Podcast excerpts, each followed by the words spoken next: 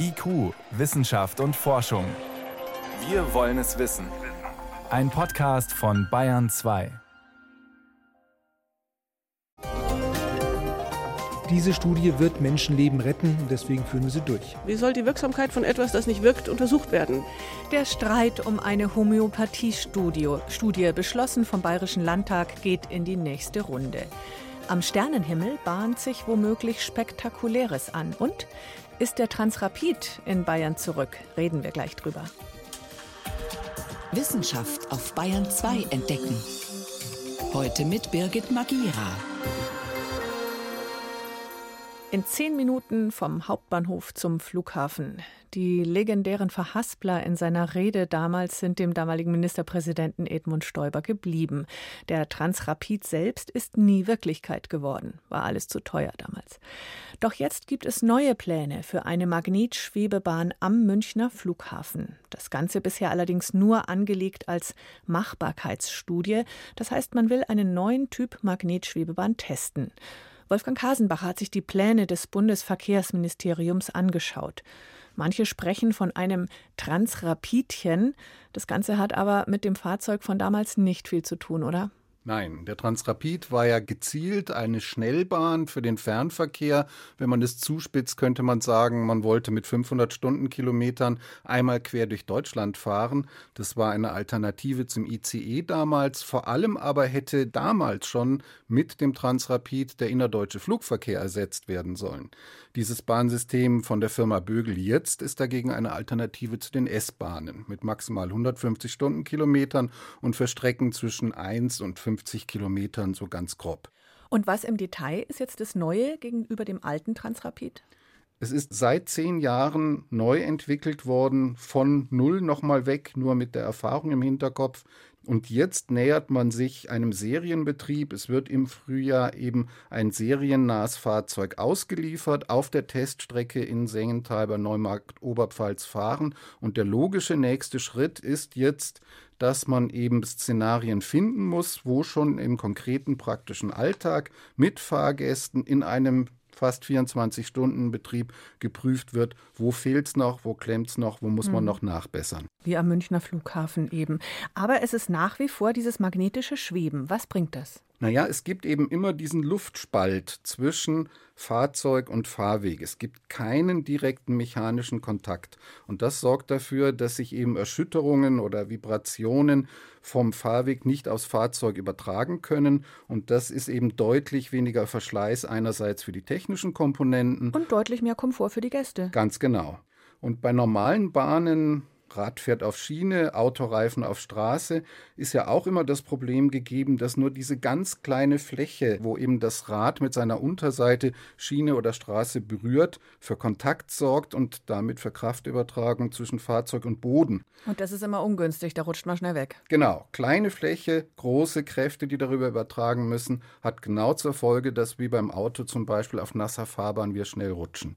Die Magnetschwebetechnik dagegen ist so, als ob sie den Umfang des Rades abgerollt hätten und in seiner ganzen Länge über die Fahrbahn ausbreiten. Und dann haben sie Zustände wie bei einem Kettenfahrzeug, mhm. Pistenraupe, Bagger, Panzer als Beispiel. Das klingt viel stabiler, solider. Ganz genau. Mhm. Und die Folge ist natürlich auch, dass der Fahrweg weniger belastet wird, weil pro Fläche weniger Kraft übertragen werden muss. Und dann kann man den erstens billiger bauen, aber natürlich auch architektonisch angenehmer, wenn man in einem beengten Gebiet in einer Stadt so eine Strecke noch nachträglich hineinziehen möchte. 150 km/h, vernünftige Technik, das klingt danach, als könnte diese neue Magnetschwebebahn in 10, 20 Jahren die S-Bahnen ersetzen. Das wäre uns S-Bahn-Fahrern von heute wahrscheinlich sehr zu wünschen, denn das Ziel dieser neuen Transportsysteme ist, das Prinzip von Skilift oder Transportband abzubilden. Ich transportiere Menschen eben nicht selten pro Stunde, dafür in langen Zügen, aber die Menschen müssen immer auf die Abfahrt dieser Züge warten, sondern mit kleinen Fahrzeugen fahre ich ständig in kurzen Zügen, damit die wartenden Menschen erst gar nicht sich sammeln, sondern immer gleich weiter transportiert werden. Das Bögelsche System kann im 80-Sekunden-Takt fahren, also alle eineinhalb Minuten ein Zug. Und ich glaube, davon können wir S-Bahn-Fahrer heute nur träumen. Oh ja, das hätte ich gerne. Ihr Fazit, wie zukunftsträchtig ist das Ganze? Sehr zukunftsträchtig und es ist auch genau der richtige Zeitpunkt, um jetzt eben zu schauen, wo kriege ich praktische Anwendungsszenarien her, die es ermöglichen, dieses System wirklich dann im 24-Stunden-Einsatz und mit Fahrgästen zu testen. Aber wir müssen auch alle darauf vorbereitet sein, dass es dann zu Problemen und Hakeleien kommt, die eben Schritt für Schritt nachgebessert werden müssen. So ist das nun mal mit der Technik. Man kann nicht alles berechnen, sondern man muss in der Praxis sehen, was sich wie bewährt und dann eben nachoptimieren. Am Münchner Flughafen soll demnächst vielleicht eine neuartige Magnetschwebebahn fahren, allerdings nicht zum Münchner Hauptbahnhof und sie hat auch nichts zu tun mit dem alten Transrapid. Vielen Dank, Wolfgang Kasenbacher, für die Informationen. Gern.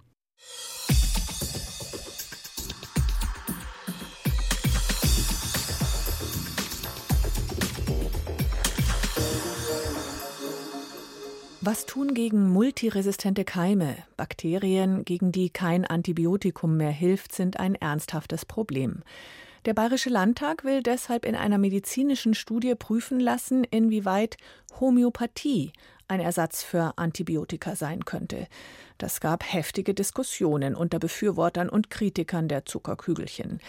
400.000 Euro waren zunächst für die Studie angesetzt. Jetzt hat der Bayerische Haushaltsausschuss aufgestockt auf 800.000 Euro. Die SPD im Landtag bittet jetzt um Klärung. Braucht's das? Und reicht eine einzige Studie überhaupt? Susi Weichselbaumer berichtet. Wer die Studie für die bayerische Regierung machen wird und wie sie gestaltet sein soll, das ist offen. Der Anspruch an die Ergebnisse aber ist schon jetzt hoch. CSU und Freie Wähler wünschen sich den großen Wurf. Diese Studie wird Menschenleben retten, deswegen führen wir sie durch. Bekräftigt der Vorsitzende des Gesundheitsausschusses im Landtag, Bernhard Seidenath von der CSU. Ich hoffe, dass sich eine bayerische Universität, eine bayerische Hochschule findet, die äh, diese Studie durchführt. Dann kommt es auf das Studiendesign an. Und das sollte so gewählt werden, dieses Studiendesign, dass sie auch für die Befürworter und auch die Gegner der Homöopathie tragbar ist. Denn selbst wenn rauskäme, dass es nur Placebo-Effekte gibt, wäre das gut. Die gesundheitspolitische Sprecherin der SPD, Ruth Waldmann, kontert. Ob man dafür 800.000 Euro ausgeben muss, ist doch sehr fraglich.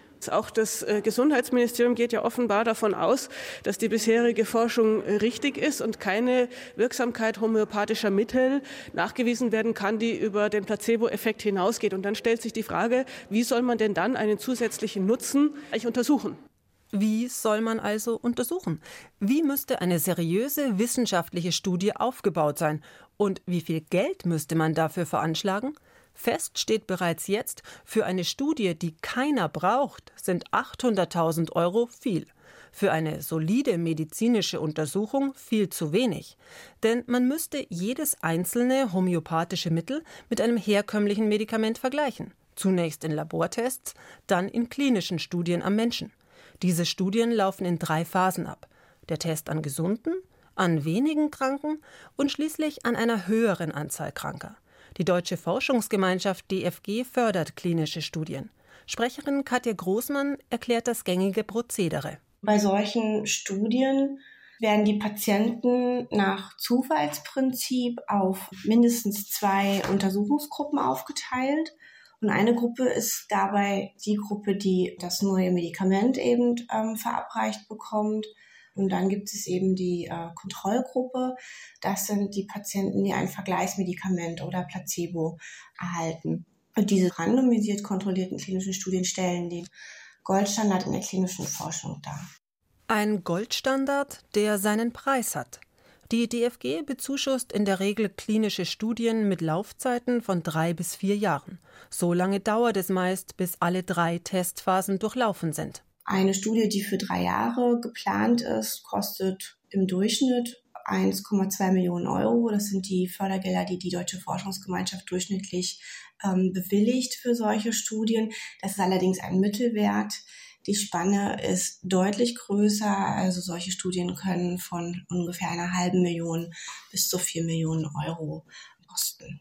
800.000 Euro will die bayerische Regierung für ihre Studie ausgeben. Für die klinische Überprüfung eines Medikaments ist das wenig, wenn nicht zu wenig.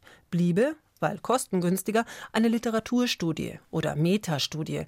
Man vergleicht also die Ergebnisse bestehender Analysen. Neu wäre das nicht. Das international anerkannte Cochrane-Netzwerk hat das vor wenigen Jahren unternommen. Aus Australien kennt man solche Überblicke. Placebo-Effekte kann es geben, lautet jeweils das Ergebnis und führt jedes Mal wieder zu Streit zwischen Homöopathiekritikern und Befürwortern. Ob die bayerische Studie wenigstens den schlichten kann, wo sie nun schon beschlossene Sache ist? Sie soll möglichst wissenschaftlich die Gegner und Freunde der alternativen Medizin unter einen Hut bringen. Wie soll die Wirksamkeit von etwas, das nicht wirkt, untersucht werden? Das wird eine schwierige Studie. Es wird Menschen helfen, mit welchen Effekt auch immer. Der Streit um die vom Bayerischen Landtag beschlossene Homöopathiestudie. Es ist Viertel nach sechs. IQ, Wissenschaft und Forschung. Wenn Sie mehr wissen wollen, Hintergründe zum Programm von IQ finden Sie unter bayern2.de. IQ, Wissenschaft und Forschung. Montag bis Freitag ab 18 Uhr. Bei Computer, da denkt man an die kompakte Kiste unter dem Schreibtisch. Ein Supercomputer ist sehr, sehr viel größer und kostet viele Millionen Euro. Dafür kann man mit ihm aber auch das Universum erforschen oder Atomwaffentests simulieren. Die meisten Superrechner stehen in den USA und in China. Deutschland bekommt jetzt einen dritten dazu, neben dem Supermuck in Garching bei München und U-Queen in Jülich. Der neue heißt Hawk, auf Deutsch Falke, und steht im Höchstleistungsrechenzentrum in Stuttgart. Und der ist natürlich noch besser als die anderen beiden. Nur, lange funktioniert diese permanente Steigerung nicht mehr. Und dann? Peter Welchering mit einem Überblick. In der Supercomputerbranche herrscht Unsicherheit. Die bisherigen konventionellen Supercomputer bringen nicht mehr die Leistungssteigerungen, die Industrie und Wissenschaft von ihnen erwarten. Und das hat simple physikalische Gründe, wie Erich Strohmeier vom Lawrence Barclay National Laboratory in den USA erklärt. Es ist abzusehen, dass spätestens Mitte der 20er Jahre 2025 plus minus ein, zwei Jahren, dass es zu dem Zeitpunkt mit Sicherheit nicht mehr weitergehen wird. Das Ende wird allmählich kommen, es wird nicht abrupt kommen. Aber zu dem Zeitpunkt, Mitte der 20er Jahre, sind wir an der Grenze, was man mit traditioneller Physik beschreiben kann und die Anzahl der Atome in den Bauteilen, in den Transistoren auf den Chips wird so gering sein, dass wir eben das nicht mehr ohne Probleme verringern können. Da gibt es eine harte Grenze und die kommt auf uns zu und da ähm, gibt es eben nach wie vor wenige Ideen, wie man da weitermachen könnte, wie wir die umgehen könnten. Industrie und Wissenschaft setzen hier zum Beispiel auf die Entwicklungen im Bereich Quantencomputer und auf Forschungsansätze mit neuromorphen Computern, die ähnlich rechnen wie das menschliche Gehirn. Auch Professor Michael Resch, Leiter des Höchstleistungsrechenzentrums in Stuttgart, beobachtet diese Entwicklungen mit großem Interesse. Die Problematik wird sein, wie komme ich von einem stabilen, traditionellen Rechnerumfeld auf eine völlig neue Technologie. Und da wird entscheidend sein, welche Technologie in der Lage ist, am besten das abzubilden, was wir heute machen. Solange setzen die Wissenschaftler in den Höchstleistungsrechenzentren der Republik auf konventionelle Supercomputer, wie zum Beispiel auf Hawk von Hewlett Packard Enterprises, der im Stuttgarter Rechenzentrum in Betrieb geht und 27 Billiarden Rechenoperationen in der Sekunde schaffen soll. Damit löst er den bisherigen Spitzenreiter ab, den Supermog, der im Leibniz-Rechenzentrum in Garching bei München steht. Ganz neue Anwendungen werden mit Hawk möglich. Die Industrie hat solch einen Supercomputer schon ziemlich sehnsüchtig erwartet. Die Fragestellungen aus der Automobilindustrie wandeln sich jetzt in gewisser Weise. Elektromobilität hat andere Anforderungen, auch in der Simulation. Das heißt, Hawk wird unter anderem in der Batterieentwicklung drinnen sein, wird aber auch zum Beispiel im neuen Thermomanagement, das man für Elektrofahrzeuge braucht, drinnen sein.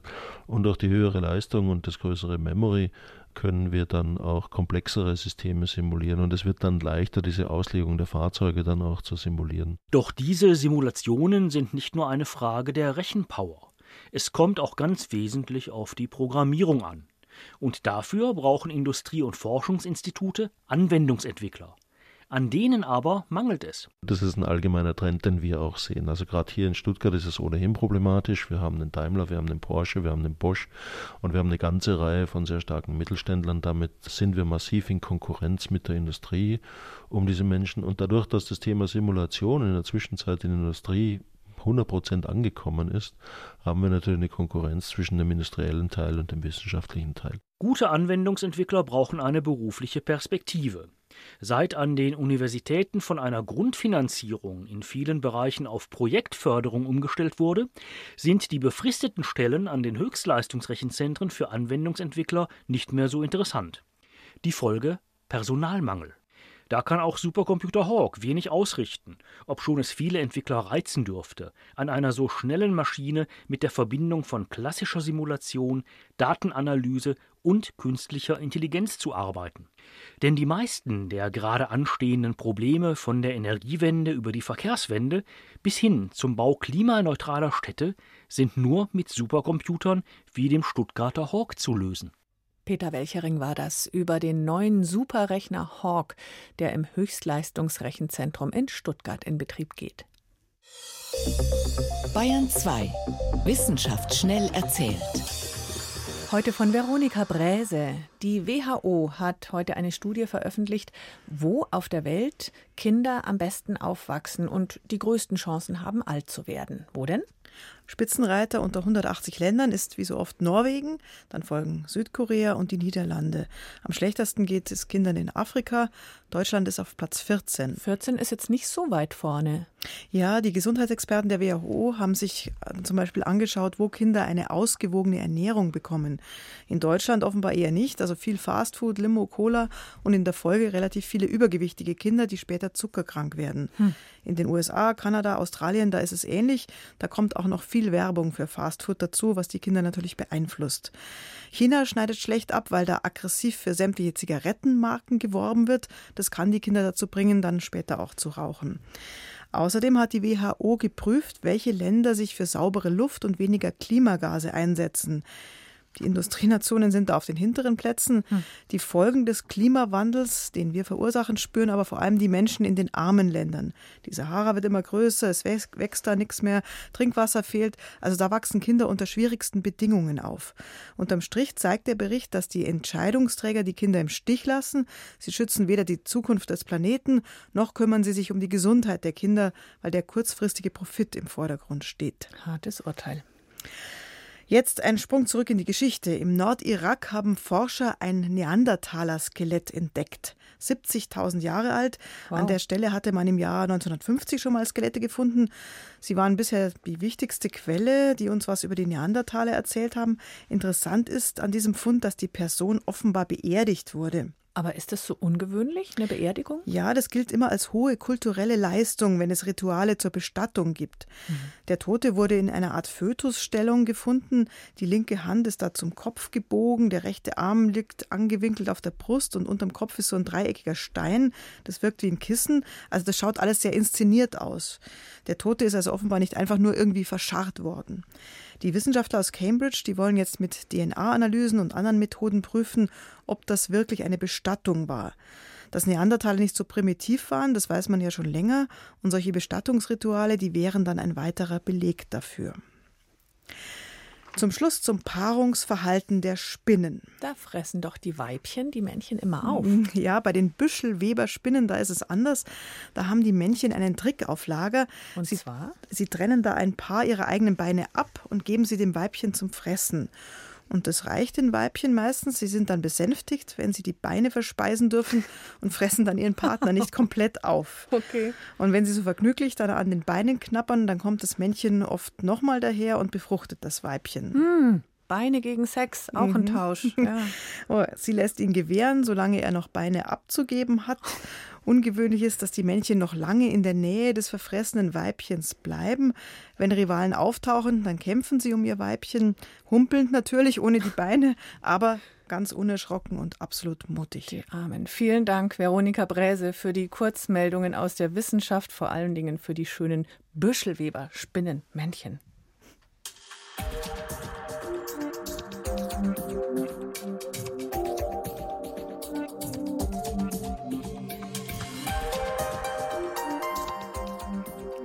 Am Sternenhimmel bahnt sich womöglich ein Drama an. Im Sternbild Orion gibt es einen sogenannten roten Riesen, der macht zurzeit wilde Sachen.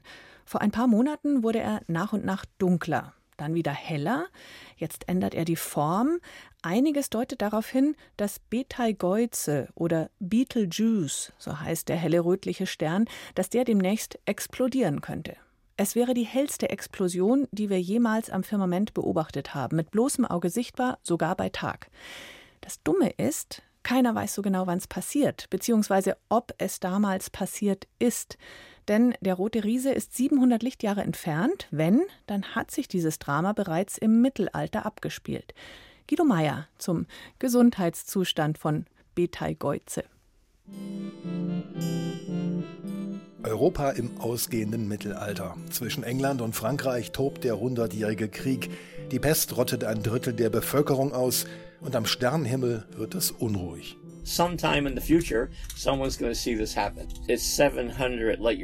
Irgendwann in der Zukunft wird jemand dort eine Supernova beobachten. Dort wäre dann vor ungefähr 700 Jahren ein Stern explodiert. Denn diese Supernova hätte etwa 700 Lichtjahre entfernt stattgefunden. Und damit dauert es 700 Jahre, bis das Licht dieser Supernova uns erreicht.